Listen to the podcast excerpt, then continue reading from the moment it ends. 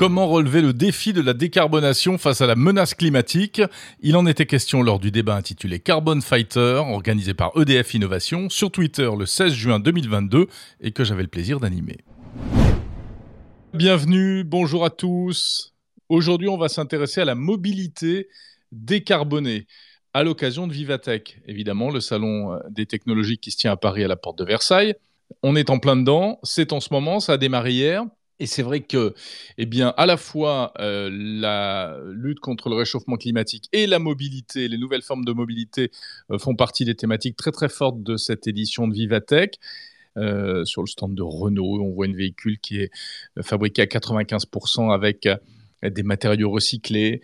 Euh, il y a également des taxis volants électriques. On peut voir ça sur le stand de Volocopter. Euh, et puis on parle énergie aussi, bien sûr, hein, qui est le corollaire de la mobilité. Alors énergie électrique, énergie par hydrogène. On parle de kérosène vert.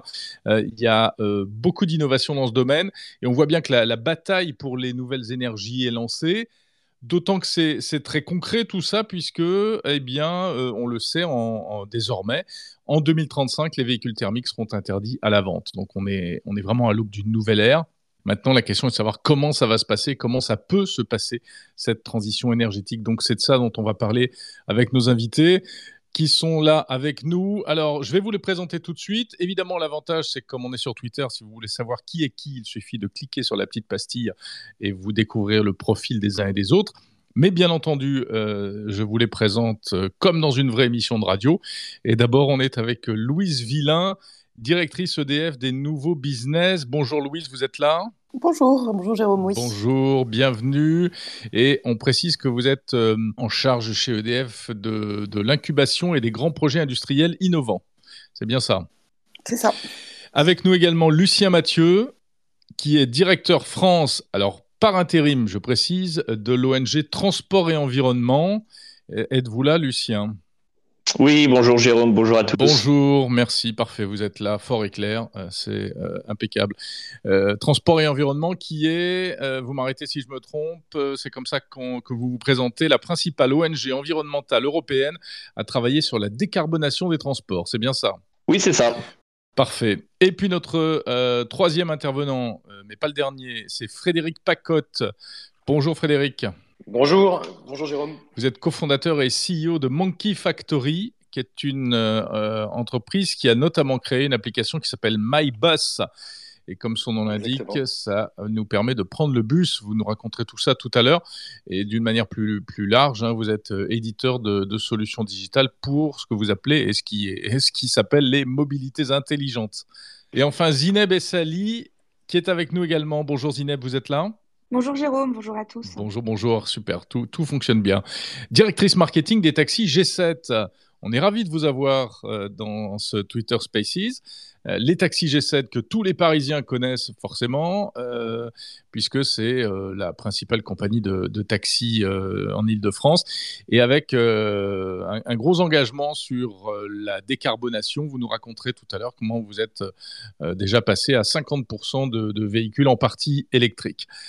Alors, euh, je vous propose qu'on. Alors, on, a pas mal de thèmes à, aborder. On va, on va parler un peu dans l'ordre, ou pas dans l'ordre d'ailleurs, euh, des, enjeux de cette décarbonation euh, de la mobilité ou de mobilité décarbonée. On va parler de, aussi de. essayer de voir comment on, peut, comment on pourrait se généraliser cette mobilité décarbonée et, notamment si tout le monde est logé à la même enseigne. On s'intéressera aussi, et il faut qu'on en parle, aux, différences qui peuvent exister entre les territoires, notamment entre les territoires urbains et ruraux où les usages sont pas les mêmes et euh, les attentions portées par euh, les entreprises ou les pouvoirs publics ne sont pas forcément les mêmes non plus. Voilà, ça c'est pour le, décor. Euh, je précise que comme on a l'avantage d'être sur Twitter, c'est interactif et donc vous qui nous écoutez, vous pourrez poser des questions, pas tout de suite, mais tout à l'heure. Je propose que d'abord on donne la parole à nos intervenants et puis après ben, on se gardera un petit quart d'heure pour répondre à vos questions. pour répondre pour poser une question, c'est très simple. Hein. vous, vous levez la main, enfin vous demandez la parole et ensuite on vous fait passer pour pouvoir euh, vous donner la parole. Euh, alors, euh, j'ai envie peut-être qu'on parle de ça, si, vous êtes d'accord. 2035, interdiction de vendre des véhicules thermiques. C'est une décision très forte qui a été entérinée par l'Union européenne. Est-ce que c'est une vraie bonne idée finalement cette histoire-là? Qui, veut commencer? Peut-être Lucien Mathieu de, de, de l'ONG Transport et Environnement, si vous voulez bien. Oui, tout à fait, avec plaisir. donc, au sujet de ce vote euh, qu'il y a eu au Parlement européen la semaine dernière, euh, je voudrais insister sur le fait que c'est quand même un, vote historique, hein, ce vote en faveur de la fin de vente des véhicules thermiques en 2035. Euh, pour, pour plusieurs raisons, ça constitue une avancée majeure en fait, à la fois pour l'action climatique, pour la qualité de l'air, pour l'accessibilité des véhicules électriques et pour le futur de notre industrie automobile. Il faut savoir que l'Union européenne s'est fixé l'objectif de la neutralité climat en 2050. Et il se trouve que les véhicules ont une durée de vie environ de, de 15 ans. Donc, c'est de là que vient cette date de, de 2035. En fait, vendre le dernier véhicule thermique en 2035, c'est nous donner une chance d'atteindre nos objectifs climatiques, c'est nous placer sur la bonne trajectoire pour atteindre ces objectifs. Ensuite, euh, d'un point de vue de notre dépendance euh, en énergie fossile et en pétrole en particulier, ça permet aussi de contribuer à mettre fin à cette dépendance aux importations de pétrole venant de pays comme la Russie notamment. Pour ce qui est de notre industrie, euh, cette date de 2035 permet de donner une certaine certitude à l'industrie de l'automobile qui lui permet d'accélérer, de planifier, on, on aime bien le mot de planification en ce moment, de planifier la transition vers les véhicules électriques avec un cap très clair.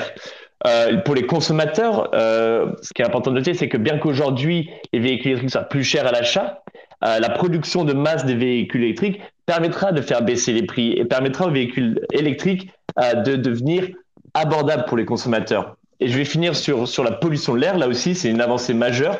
Euh, N'oublions pas que les véhicules thermiques sont une source majeure de pollution atmosphérique dans nos villes. Euh, D'ailleurs, c'est 300 000 morts prématurées par an. Et bien ici, sur le, véhicule électrique, euh, on a zéro émission à l'échappement. Donc oui, en, somme, c'est une bonne idée et c'est une grande avancée. Merci pour euh, eh bien, écouter ce, résumé exhaustif des, enjeux. Vous, euh, Louise Villain d'EDF, vous êtes d'accord avec ça? Euh, Vous faites le, même bilan et vous voyez euh, les mêmes enjeux? Euh, oui, oui, tout à fait. Nous, on partage complètement. Et pour, pour reprendre un point que mentionnait Lucien à l'instant, il faut avoir en tête quand même que le transport, c'est un tiers des émissions de gaz, de gaz à effet de serre en France et c'est 20% euh, des émissions totales en Europe. Donc c'est c'est un enjeu absolument majeur euh, pour arriver effectivement euh, à, à, réaliser en vrai, nous EDF, puisque nous sommes le premier producteur d'électricité bas carbone, évidemment, nous, c'est un, un, enjeu très fort pour nous, parce que pour nous, c'est le, c'est quasiment le levier euh, de, passage vers l'électricité des usages aujourd'hui euh, carbonés le plus, euh, important. Et donc c'est pour ça que nous, depuis plusieurs années en fait déjà, on, s'est doté de ce qu'on appelle un plan mobilité électrique qui, qui en gros constitue à dire comment est-ce qu'on peut accompagner nos clients dans la mise en place de ces solutions puisque nous, on, croit vraiment que c'est un moyen euh, efficace de lutter euh, contre le réchauffement climatique. Et, euh, et comment est-ce que euh, on peut faire en sorte que cette mobilité électrique puisse devenir possible et abordable pour l'ensemble de nos clients? Euh, je disais tout à l'heure qu'à Vivatech, on voit énormément de, véhicules. Bon, alors euh, certains un peu insolites, hein, euh, comme le taxi volant de volocoptère, qui est un système avec 6 ou 8 rotors. Bon, puis il y a des tas d'autres appareils. Et effectivement, tout cela est électrique, puisque l'électricité euh, est dans une certaine mesure une énergie propre. Enfin, on a, la chance, en tout cas en France, euh, qu'elle soit à 70% euh, nucléaire et donc décarbonée. Et puis, il y a également les énergies renouvelables, etc. Malheureusement, c'est pas du 100%. Malheureusement, c'est pas partout sur la planète. On se dit que quand même, alors ok, on va multiplier les appareils, les, les, les véhicules de ce genre, mais vous parliez de trajectoire pour la, la décarbonation. Est-ce est-ce que vous êtes prêt à faire face également à, cette, à, cet afflux de besoins en, énergie et en électricité propre? Alors oui, oui, euh, oui, oui, on est prêt.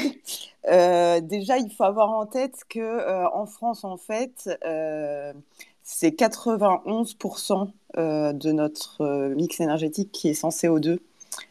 Pardon, ça c'est pour le groupe EDF au niveau du monde.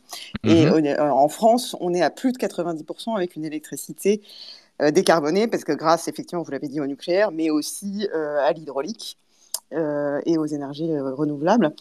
donc, on peut du coup, en passant aux véhicules électriques, vraiment décarboner un usage. Enfin, ça, c'est quand même c'est quand même une chance qu'on a. Euh, et, puis, euh, et puis après, euh, est-ce qu'on est inquiet pour le, la quantité d'électricité que ça représentera en plus en consommation? En fait, il faut avoir en tête que rapporté à, à, la production d'électricité en France, la mobilité électrique, même dans les décennies qui vont venir et même quand on passera tous à l'électrique, c'est tout à fait supportable par le réseau. Vous avez RTE, donc le, réseau de transport d'électricité, qui est euh, un organisme indépendant qui, qui a publié une étude et qui explique qu'il n'y a pas de problème pour intégrer la mobilité électrique dans le système électrique pour les décennies qui viennent. Ça, c'est plutôt une bonne nouvelle. Alors, avant de donner la parole à, nos autres intervenants, je reviens vers vous, Lucien Mathieu. Vous êtes d'accord avec ça?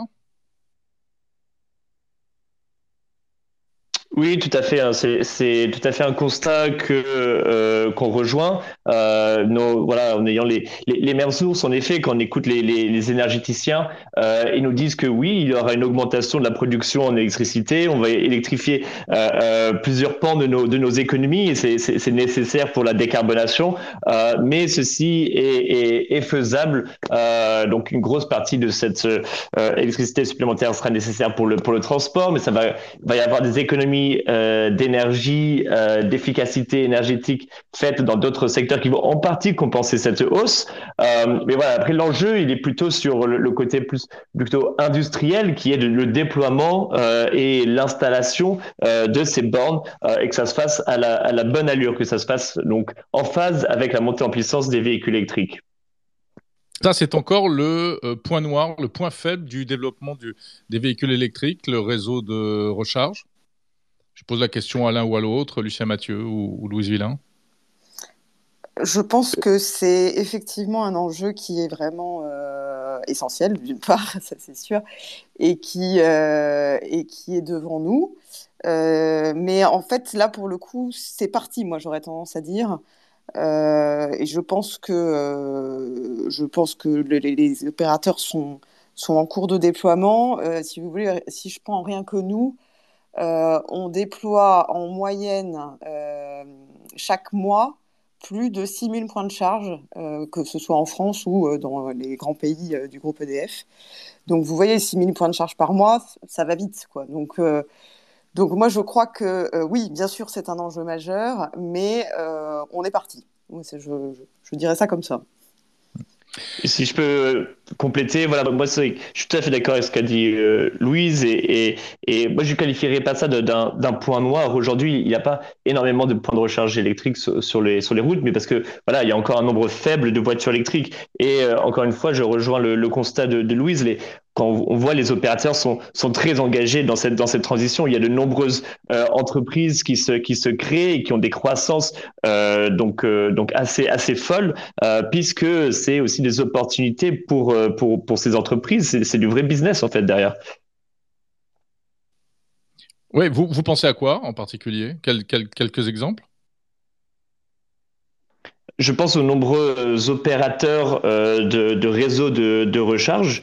Euh, donc, je crois que EDF euh, opère et installe aussi des points de recharge, mais, mais il y en a plein d'autres. Voilà, je vais pas forcément citer les noms, mais il y a des, opérateurs qui font comme comme Fastnet, par exemple, euh, qui installent ces bornes et ensuite qui vendent l'électricité sur le bord des autoroutes, mais pas que, euh, aux automobilistes. Et voilà, c'est quelque chose qui peut-être les premières années n'est pas profitable, mais la croissance croissance attendue du marché est telle qu'ils euh, s'attendent à des bénéfices importants euh, dans le futur.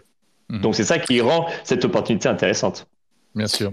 Oui, moi je dirais aussi que euh, justement, j'étais à Vivatech hier et on voit que on voit que justement, il y a énormément aussi d'innovations et de startups innovantes qui se développent sur ce créneau-là. Moi, j'en ai, j'en ai croisé pas mal hier.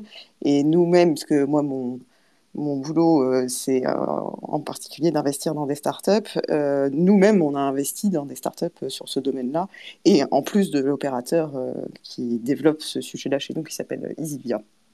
Oui, vous avez déjà plusieurs startups sous, sous, votre aile, je dirais, et vous avez fait des annonces d'ailleurs hier à l'occasion du Vivatech. Tout à fait. Tout à fait. Frédéric Pacotte, cofondateur et CEO de Monkey Factory.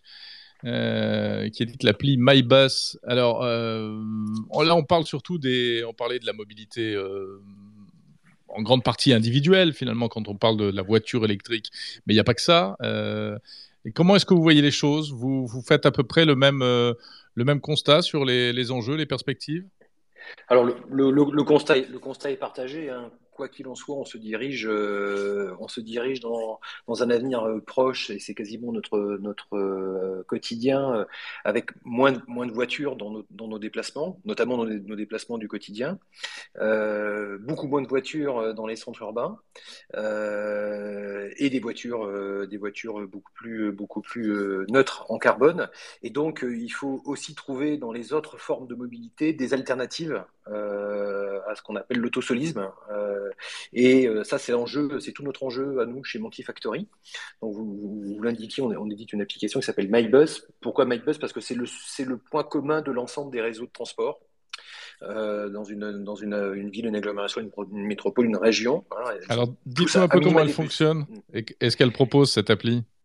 Alors, c'est une application qui couvre aujourd'hui 400 villes, réseaux en France, euh, en information voyageurs et en calcul d'itinéraire. Donc, euh, ce qui fait de MyBus d'ailleurs l'application numéro un en France dans ce domaine. C'est un énorme travail de, gestion de données, euh, d'agrégation d'informations. De, et pour 140 de ces 400 réseaux, euh, nous proposons à nos utilisateurs une solution de titre de transport dématérialisé, que ce soit du M-Ticket, donc un titre de transport virtuel qu'on paye avec sa carte bleue, ou euh, du ticket SMS.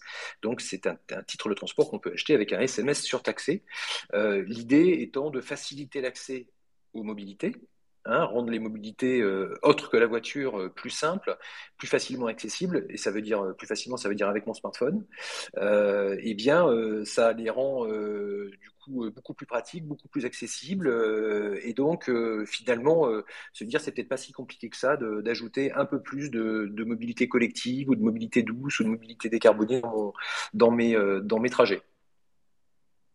Donc, euh, c'est du bus, mais c'est aussi d'autres formes de, d'autres formes de, de, mobilité. On, on, les référence euh, de plus en plus largement. C'est du, c'est du vélo en libre service. C'est aussi de la marche à pied, hein, qui, qui peut être euh, un excellent compromis à certaines phases de mon, de mon trajet du quotidien. Ça a plein de vertus, qui nécessite très peu d'électricité, donc c'est bien qui nécessite peu d'électricité. Bon, éventuellement, on continue à, écouter de la musique ou à passer des coups de téléphone, mais, ce n'est rien en termes de, en termes de, de, de, nombre de kilowattheures consommés.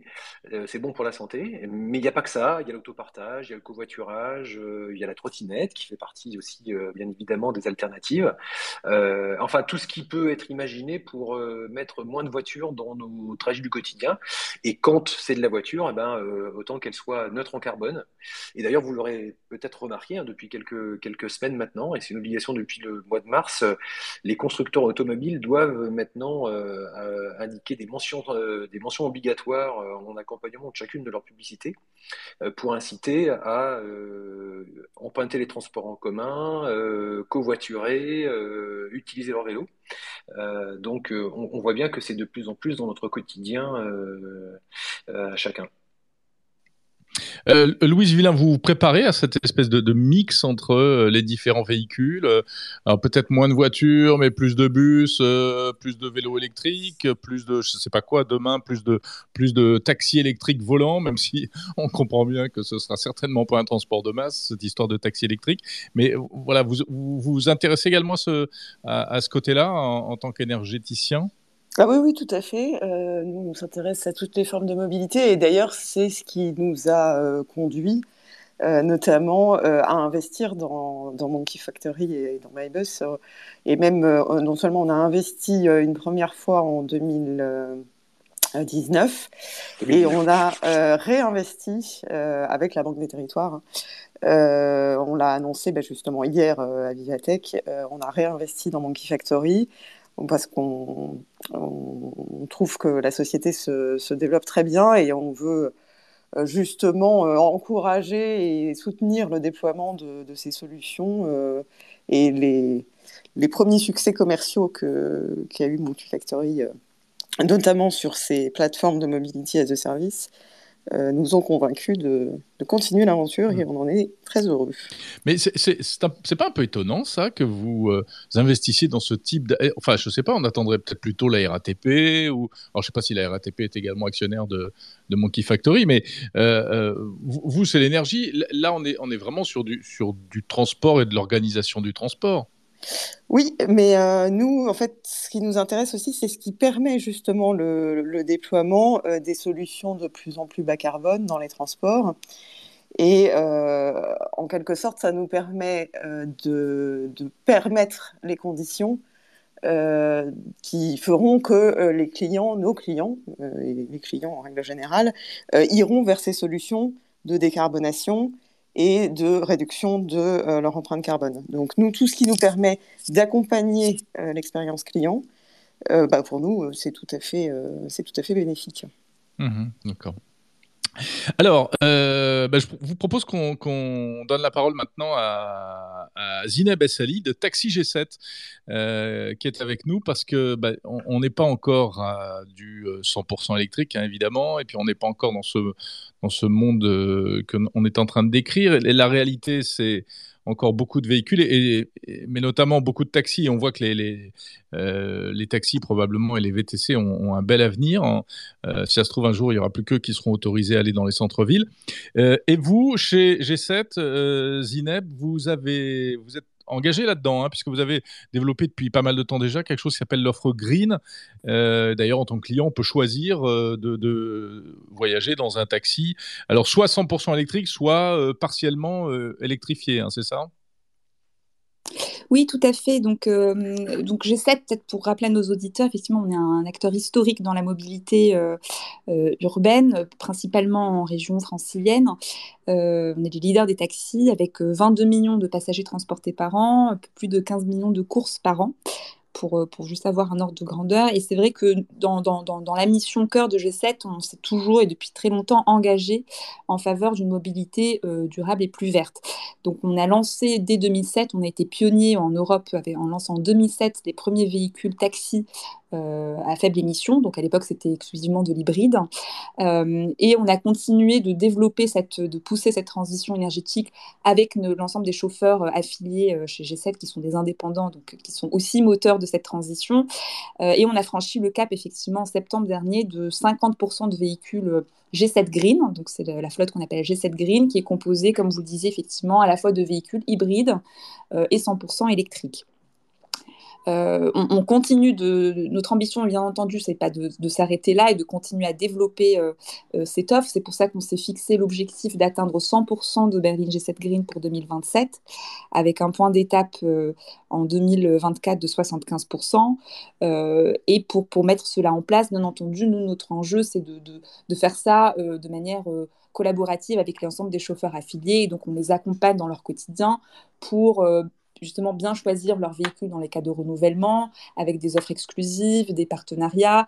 Et aussi, comme vous le mentionnez tout à l'heure, il y a tout l'enjeu, notamment sur 100% électrique, de les accompagner sur euh, la question de la recharge, qui est aujourd'hui effectivement un des freins euh, au développement du 100% électrique par rapport à l'hybride. Euh, pas juste pour des particuliers, mais il faut se, positionner par rapport à un professionnel du taxi. Le taxi fait en moyenne 300 km par jour, donc il y a un vrai enjeu d'autonomie. Et effectivement, le recours à des bornes de recharge rapide, notamment en milieu de service, est euh, primordial pour s'assurer que, euh, bah, qu'ils puissent continuer d'assurer leur service euh, sans, sans, se soucier de, voilà, de, du taxi qui tombe entre guillemets en rade en plein milieu d'une course. Donc, et donc on accompagne les chauffeurs dans, ces, dans, ces, dans, ces, dans, ce, dans cette volonté voilà, de pousser encore plus de verdissement et d'atteindre cet objectif de 100% en nouant des partenariats effectivement avec des installateurs de bornes de recharge, que ce soit déjà à domicile des chauffeurs pour qu'ils aient déjà la recharge lente euh, en fin de service, et aussi avec des opérateurs euh, en ville et en milieu euh, périurbain pour faire cette recharge d'appoint. qui permet d'assurer effectivement une autonomie sur tout le service, donc les fameux 300 km du chauffeur. Oui, parce qu'évidemment, quand on voit les, bon, pas problème, mais on va dire malgré tout difficultés qu'on peut rencontrer en tant que particulier avec un véhicule électrique, euh, même s'il y a aussi beaucoup d'avantages. Hein. Moi, je roule en électrique et je ne reviendrai pas au thermique personnellement, mais on imagine que pour un professionnel, euh, ça peut être un peu angoissant parce que le temps de recharge ou le temps de trouver une borne, euh, lui, c'est des heures de, de, travail en moins. Est-ce que vous pensez qu'on est sur une bonne trajectoire, c'est-à-dire à la fois en termes d'équipement, en termes d'innovation technique, d'amélioration technologique, les véhicules ont une bien meilleure meilleure autonomie euh, aujourd'hui que les premiers véhicules électriques, et en termes de déploiement des bornes, et puis même aussi en termes de, mentalité, il y a une bonne perception de, de ce passage à l'électrique parmi vos chauffeurs? Euh, donc effectivement, vous avez raison. En fait, l'effort est double, comme vous le dites. Effectivement, d'une part, il y a la partie constructeur automobile, euh, et vous aviez raison de le préciser, Jérôme. Effectivement, historiquement, en tout cas sur les précédentes années, il y avait très très peu de modèles de véhicules qui permettent de tenir cette autonomie en conditions réelles de 300 km. On voit là qu'il y a des nouveaux modèles qui sortent, alors euh, bon, avec des prix euh, qui sont quand même euh, assez élevés, sans vouloir citer de marque, mais en tout cas, cette question d'autonomie est en train d'évoluer côté constructeur. Donc, donc ça, c'est plutôt une bonne chose. Et en parallèle, effectivement, on voit qu'il y a, alors il y a eu, je pense, des, annonces qui avaient été faites pour le gouvernement sur tout dispositif de borne de recharge, notamment rapide, avec des objectifs qui ont pour le moment pas été atteints, mais en tout cas, il y a une volonté des pouvoirs publics, mais aussi des opérateurs privés, de renforcer le maillage sur des bornes de recharge. Et donc, euh, nous, on est, euh, effectivement, euh, en tout cas, on travaille en collaboration avec les pouvoirs publics, les mairies et aussi ces opérateurs privés pour s'assurer de proposer, en tout cas à nos chauffeurs affiliés, la possibilité de, de, bénéficier de ces points de recharge. et sur le, le, mindset côté chauffeur, on voit que ça évolue. Euh, en fait, le chauffeur est un indépendant, c'est un artisan indépendant qui, euh, qui, bien sûr, prend plaisir à accompagner des passagers d'un point A à un point B sur la journée, mais qui a aussi un enjeu de rentabilité à titre euh, propre. Et, c'est là où le, donc les, premiers pionniers, en tout cas parmi nos chauffeurs affiliés qui ont fait le choix d'électrique, aujourd'hui sont plutôt contents sur le côté, quand on raisonne en, coût complet, effectivement, il y a une valeur économique aussi pour les chauffeurs de basculer sur l'électrique quand on fait le ratio coût du carburant, encore plus euh, depuis ces derniers mois par rapport au coût d'électricité. Et donc, c'est aussi un levier qui incite effectivement d'autres chauffeurs qui sont peut-être aujourd'hui sur l'hybride, un peu sceptiques sur l'électrique, à, passer cette étape supplémentaire-là de l'électrique. Donc on est plutôt sur une bonne voie. Effectivement, on est, euh, comme, comme le mentionnaient les autres intervenants, dans l'attente effectivement de voir encore euh, ce réseau de recharge, notamment rapide, continuer à se développer dans les prochains mois, prochaines années. Mais, mais en tout cas, la tendance est installée, elle est là. Très bien. Euh, merci beaucoup. Alors Zineb, vous restez avec nous, vous intervenez quand vous voulez, vous, me faites signe. Euh, au-delà des chauffeurs de taxi, euh, j'ai envie de vous demander aux uns et aux autres comment est-ce que, eh bien, aujourd'hui, tout le monde réagit par rapport à ces évolutions? Alors aussi bien les, particuliers, à l'instant on parlait des professionnels taxi, mais il y a d'autres professions, il y a les entreprises, les grandes entreprises, etc. Est-ce que tout le monde a intégré ce, ce, nouveau modèle et cette idée de transition? Lucien Mathieu? Par exemple oui, donc cette transition, euh, elle va se, elle va se manifester de façon assez, assez différente en fonction des, en effet, des, profits, que ce soit particuliers ou entreprises. Euh, mais tout simplement, nous, on s'intéresse beaucoup aux, véhicules de, de, société euh, et notamment aussi les flottes telles que les VTC ou les, ou les taxis, puisqu'en fait, on, trouve que c'est un, un segment très intéressant puisque c'est des, des gros rouleurs. Ils parcourent de, de longues distances, donc ça veut dire, comme ça a été rappelé par Zineb, ça veut dire qu'en fait, au final, le calcul économique euh, en général, il peut rapidement devenir très intéressant. Euh, et donc nous, nos analyses montrent que, en effet, le, TCO, donc c'est le coût total pour pour ces véhicules-là, en fait, ça vaut le coup de, de, passer à l'électrique. Euh, donc donc et ça, c'est également vrai pour beaucoup des véhicules de société euh, et toutes les entreprises qui font du leasing, car c'est des véhicules qui roulent en, en moyenne deux fois plus euh, que la moyenne. Donc ça veut dire que tous les gains qui sont faits d'un point de vue euh, réduction des émissions de CO2, réduction de notre dépendance en pétrole, etc., eh ben ils sont également démultipliés. Donc pour nous, ça c'est un segment où on peut aller vraiment rapidement et on demande d'ailleurs à ce que la moitié des ventes de véhicules dans les segments de société, d'entreprise, soit zéro émission en 2025 et ensuite vers du 100% zéro émission en, euh, en 2030. Euh, donc, donc nous, on, se félicite de la démarche de, de, de, G7, euh, mais je dirais que nous, on irait un peu plus loin, si je peux rebondir, en disant que pour, pour nous, vraiment, la finalité, ça doit être du, du 100% zéro émission. On voit pas vraiment une une place ou un rôle pour les pour les hybrides ou les hybrides rechargeables euh, qui au final émettent quand même beaucoup de, de, de CO2. Euh, donc voilà et ensuite pour les euh, pour les pour les particuliers ben là là c'est ça, ça, ça, ça, dépend vraiment des différents euh, des différents usages et aussi des différentes localités ceux qui vivent dans les dans des zones à faible émission et eh bien ils vont avoir des contraintes qui sont différentes. Donc là c'est une question d'accompagnement aussi pour mais plus ciblé pour les, les, les usagers les conducteurs en fonction de leurs besoins. Mmh ouais, on va en parler d'ailleurs des disparités entre les régions. Mais juste, Lucien Mathieu, vous dites euh, il faut aller vers du 100% euh, électrique, d'accord, mais euh, même si les véhicules thermiques sont interdits à la vente en 2035, on sait très bien que il faudra beaucoup plus d'années pour faire passer 100% du parc automobile à l'électrique. Il y aura encore beaucoup de véhicules thermiques dans les rues, et d'autant plus que c'est pas forcément une bonne idée pour l'environnement de se dire on met tout à la poubelle et on remplace tout par des, des véhicules neufs avec des grosses batteries à l'intérieur. Donc on est quand même parti pour quelque chose de, de très très très très long, non? Oui, non, mais vous avez, vous avez raison, Jérôme. C'est ce que je, soulignais en introduction, c'est que la finalité, l'objectif, c'est 2050. Il faut que tous les véhicules sur les routes soient zéro émission. Donc, donc ça veut dire euh, les véhicules électriques. Il peut y avoir aussi peut-être un peu d'hydrogène, peut-être qu'il y a des applications dans les, dans les taxis, par exemple. Euh, mais l'idée, c'est d'être là-bas en, en, 2050. puisque ces véhicules restent 15 ans sur nos routes, euh, c'est pour ça qu'on, on, nous, on, se félicite et, et, et, on pousse pour une fin de vente des véhicules thermiques en 2035. Donc, vous avez raison, ça va ça va prendre, ça va prendre du temps. Euh, simplement, nous, ce qu'on voit face à l'urgence climatique, c'est qu'on peut pas non plus se, se, se reposer là-dessus en, en, disant bon, ça va se faire et, et on, regardera, on verra ça en 2030, 2040. euh, il faut accélérer aujourd'hui. Il faut faire le maximum. Il faut faire tout ce qu'on peut, tout ce qui est dans nos moyens aujourd'hui pour accélérer cette sortie des véhicules thermiques. Et euh, dans cette accélération, nous, ce qu'on voit, c'est pas tellement s'adresser aux, particuliers. C'est pas, pas tellement eux vers eux qu'il faut faire des, des demandes très fortes dans les années 2020, euh, dans la décennie qui arrive, qui, arrive, mais plutôt regarder les entreprises euh, qui, eux, ont, euh, disons, une vision plus basée sur le TCO. Vous voyez, ils sont plus capables de, faire une... ils sont donc moins impactés par la barrière qui est le, coût d'achat plus élevé d'un véhicule électrique, euh, puisqu'il recourt souvent à du leasing, etc. Donc voilà, donc c'est simplement pour dire, pour nous, c'est vers eux que on peut aller pour aller notamment beaucoup plus vite dans, dans les prochaines années.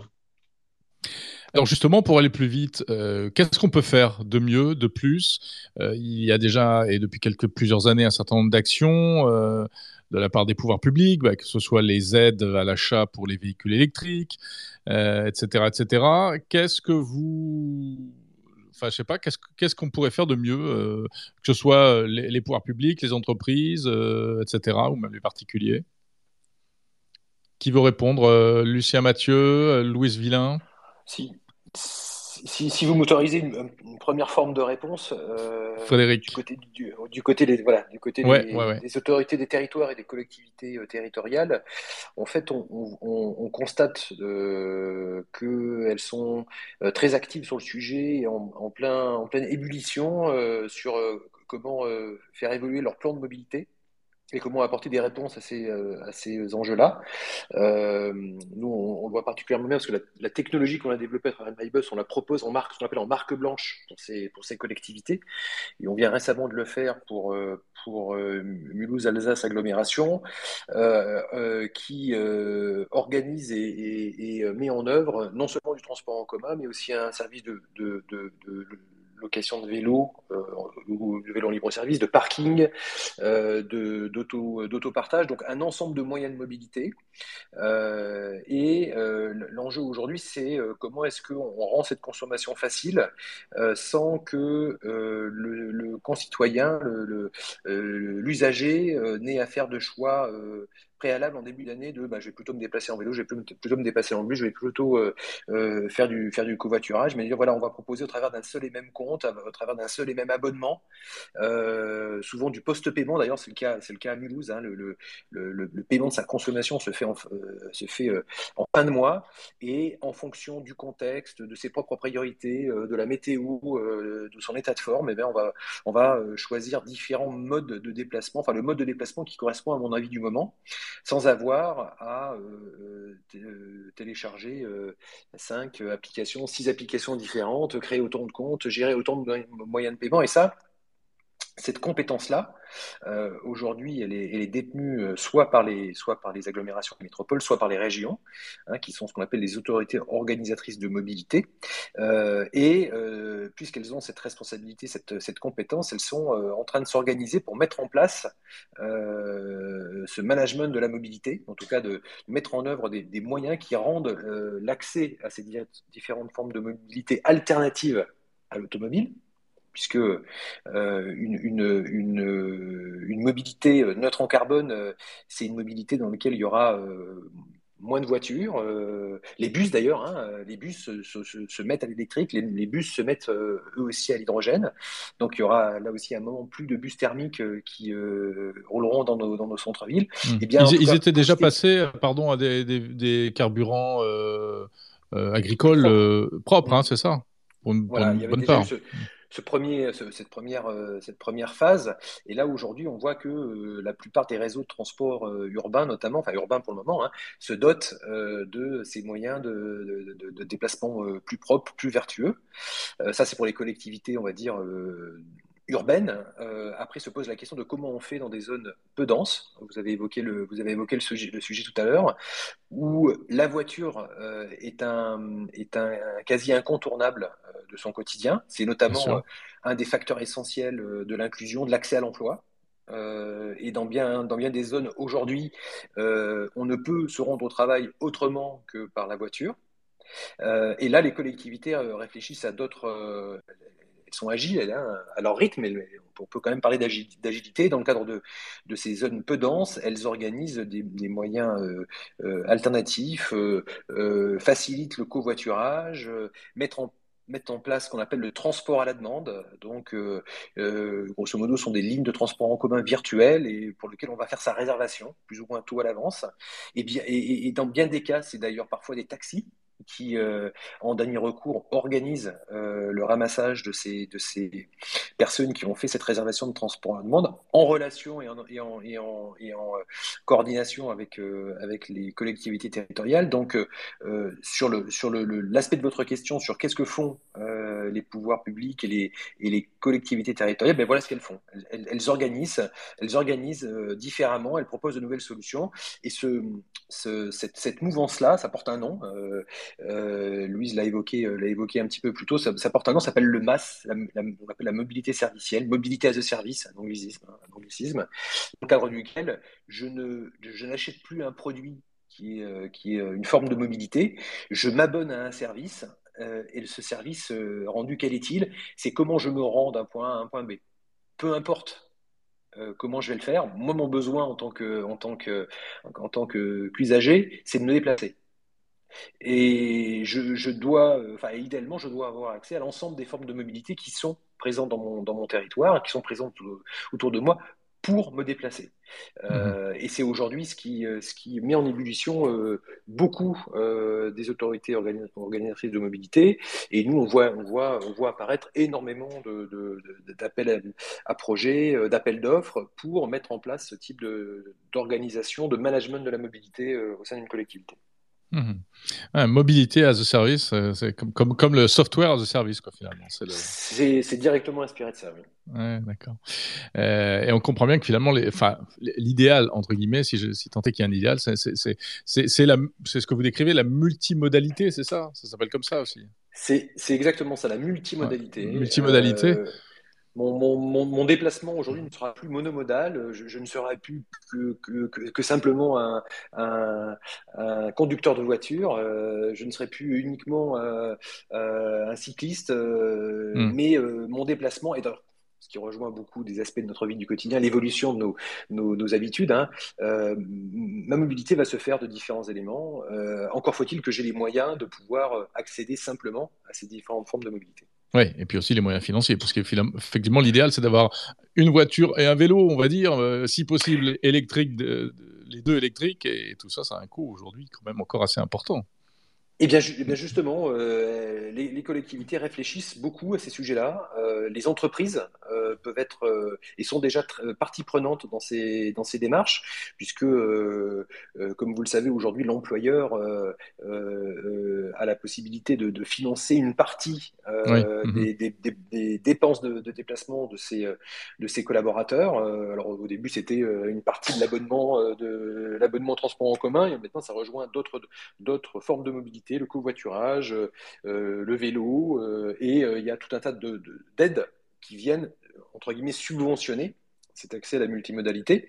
donc là, encore une fois, le, législateur avance à son rythme, mais il avance. Et notamment, il y a, beaucoup de choses qui ont été, définies au travers de la loi d'orientation des mobilités. et qui dresse la feuille de route de comment est-ce qu'on va, va aller vers une mobilité avec moins de carbone euh, et, moins de voitures. Mhm. Très bien.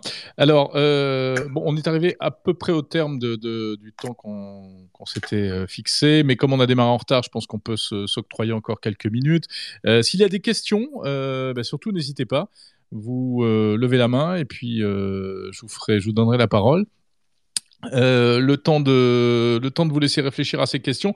Peut-être un, petit mot, euh, Louise Villain, à, propos de cette, de cette disparité entre eh bien, euh, les, territoires urbains, les territoires ruraux, etc. Comment est-ce que vous l'appréhendez, vous, chez EDF oui, ben, effectivement, effectivement, on voit bien qu'il y a plusieurs parcours possibles pour arriver à la mobilité électrique, voire à d'autres formes de transport. Euh, et nous, moi j'aurais tendance à dire que euh, nous, on y voit deux enseignements. Euh, effectivement, les, les, les difficultés de, des clients ne sont pas les mêmes suivant qu'ils habitent en ville ou, dans, ou à la campagne, en maison individuelle ou en copropriété, parce que c'est beaucoup plus compliqué en copropriété d'avoir euh, accès à une borne de recharge individuelle, par exemple, ce genre de bah choses. Bah oui, ne m'en parlez pas. euh, oui, c'est un sujet euh, compliqué. Euh, mais du coup, nous, on en tire deux enseignements. Euh, je dirais le premier, c'est que euh, il faut qu'on soit qu'on se mette tous en partenariat et qu'on s'y mette tous en même temps en fait. Nous, c'est un peu la conclusion à laquelle on est arrivé. Il faut, on peut pas aucun acteur ne saura euh, résoudre euh, les, difficultés tout seul. Et donc moi je pense que la clé est vraiment qu'on puisse travailler entre euh, les constructeurs automobiles, les fabricants de bornes, les énergéticiens, les, les startups pour pouvoir rapidement développer un éventail de solutions le plus large possible pour que chacun puisse y trouver euh, trouvait euh, finalement le, parcours qui lui permet euh, d'accéder à la mobilité électrique dans des conditions économiques acceptables et évidemment avec, avec un bénéfice écologique. Et, et, je pense qu'un des, un des sujets, alors qui n'est pas directement lié à est-ce qu'on habite en ville, à la campagne, etc., euh, mais qui va être clé et de plus en plus, je pense, euh, dans, le, dans le rapport à la voiture et à la mobilité électrique.